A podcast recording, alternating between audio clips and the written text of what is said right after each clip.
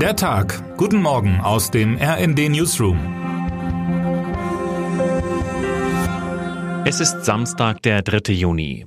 Heute ist Tag der Organspende. Mancher wird da spontan kurz gähnen und fragen, was habe ich damit zu tun? Exakt diese ebenso übliche wie üble Egozentrik in Deutschland ist es, die seit Jahrzehnten jeden nennenswerten Fortschritt beim Thema Organspende verhindert. Europaweit wirken wir als Deutsche mittlerweile regelrecht seltsam. Wir haben deutlich bessere Hightech-Transplantationszentren, aber zugleich deutlich weniger Organspenderinnen und Spender als andere EU-Staaten. Die Zahl der Wartenden steigt. In Deutschland hofften 2022 etwa 8500 Menschen dringend auf ein Spendeorgan, aber nur 869 Personen spendeten Organe. Im Jahr 2021 starben 826 Menschen auf der Warteliste.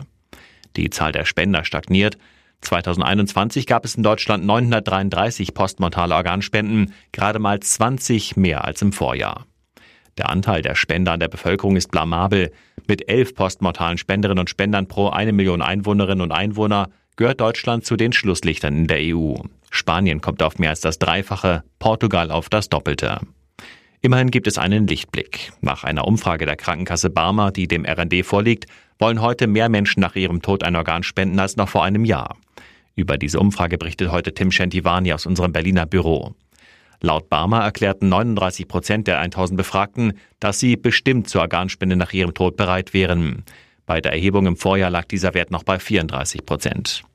Von der irgendwann in einem Interview sehr generell bekundeten Spendenbereitschaft bis zur tatsächlichen Spende ist es jedoch ein weiter Weg. In der Praxis scheitern Organspenden immer wieder daran, dass kein Spendeausweis vorliegt, in den entscheidenden Minuten blicken Ärzte allzu oft in Gesichter ratloser Angehöriger. Eine Hilfe kann es sein, wenn Spendenbereite sich entsprechend tätowieren lassen. Ein einheitliches Symbol wurde bereits gefunden.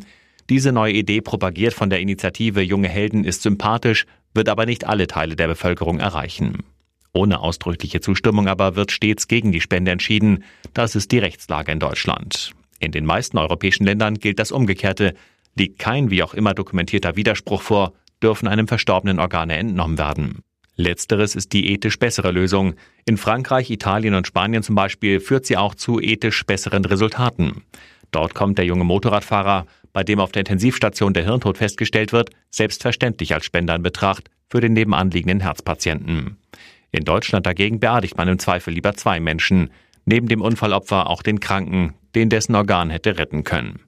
Eine Regelung, die nach abstrakter Betrachtung etwas Korrektes und Sauberes bewirken soll, läuft in Wirklichkeit hinaus auf etwas Abstruses und Unmenschliches.